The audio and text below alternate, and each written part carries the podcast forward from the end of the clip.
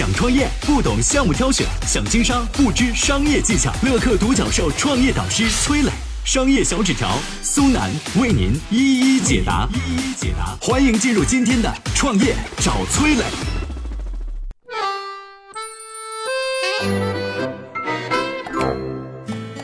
昔日百亿首富一夜之间沦为骗子，曾经的光伏教父施正荣的一生为何如此坎坷？一朝成名和没落的背后又有哪些不为人知的隐情呢？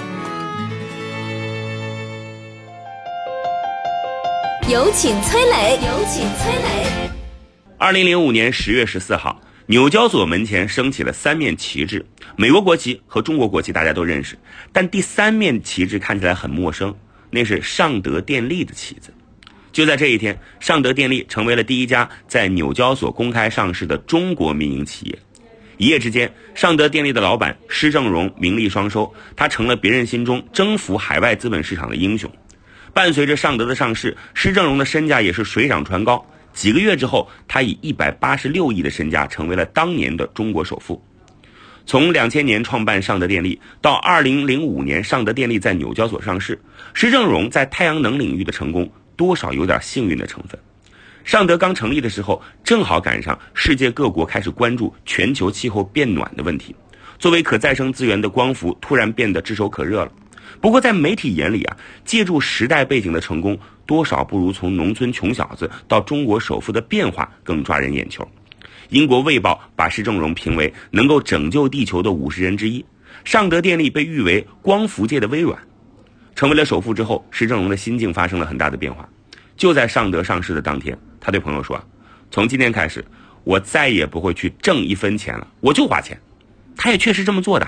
石正荣大手笔买下了十几辆车，光雷克萨斯就三辆，出去见不同的人，开不同的车。他和美国副总统戈尔共进晚餐，和英国查尔斯王子谈合作。为了参加达沃斯论坛，施正荣不惜斥资二十万美元包下一辆飞机。他还在无锡新区修建尚德电力的总部，建了一面全球面积最大的太阳能电池墙，成了无锡市的标志性建筑。就连施正荣的同行都感慨啊，去了尚德，你才觉得自己就是个乡镇企业。财富给了施正荣前所未有的自信，也逐渐放大了他个性中的某些特质。早前刚做首富的时候，路过无锡市高架桥旁边，看到印有自己的头像的巨幅广告，施正荣总是怀着复杂的心情低下头。到后来，他的半身像树立在无锡的大街小巷，施正荣渐渐习惯了这种感觉。再加上媒体对他的各种宣传报道，他也开始觉得自己确实伟大，张口闭口就是自己世界第一。二零零八年底，因为海外市场光伏需求出现下滑苗头，在一次新能源行业峰会上，主席台上的施正荣指着那些同行大佬和政府官员：“你们回去要好好反省一下。”但是施正荣忽略了，尚德的成功是天时地利人和的产物。光伏行业行情好的时候，尚德还能风风光光；但是当二零零八年金融危机爆发的时候，尚德不可避免地走向了下坡路。尚德电力后来如何？施正荣如何成了人们口中的骗子？有请商业小纸条。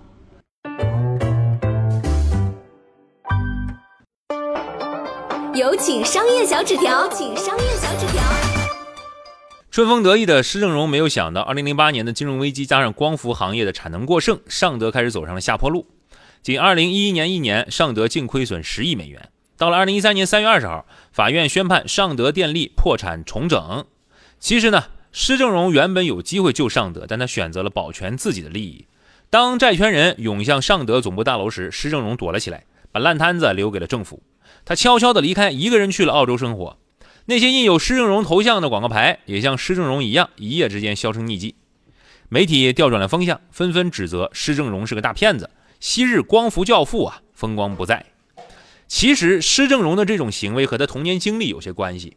一九六三年二月，施正荣出生在江苏扬州一个叫太平的小村庄里。他还有一个双胞胎哥哥，但家庭太困难，养不活两个男娃。施正荣的父母咬咬牙，把他送给了河对岸一户姓施的人家。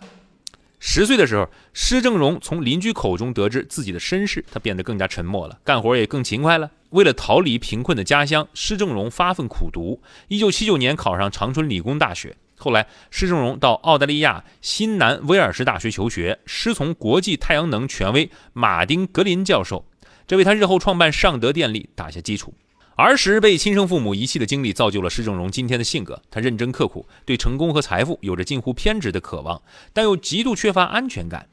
在澳大利亚求学期间，施正荣和几名研究生同学共同使用一辆二手车，但同学总能察觉出施正荣什么时候开过这辆车，因为他总会边开车边听一盒磁带，磁带的名字啊是《成功人士的七个习惯》。当尚德电力破产时，原本有机会拯救尚德的施正荣躲了起来。或许是一出生就被抛弃的经历给他留下了童年阴影，缺乏安全感的施正荣选择了逃避来保全自己。二零一九年，施正荣带着新公司上麦新能源复出，这一次他的头衔是上麦新能源董事长施正荣，并再次凭借二十五亿身家登上了胡润百富榜。当媒体问起他曾经那段失败的经历时，施正荣坦然地说：“我是成年人，我承受得住。”施正荣和他曾经带领的尚德创造过中国光伏产业的奇迹。有人说是施正荣的贪婪和冒进才导致尚德的破产，但当你真的身处那个狂热的时代，面对众人的追捧时，又有多少人能真的保持理性呢？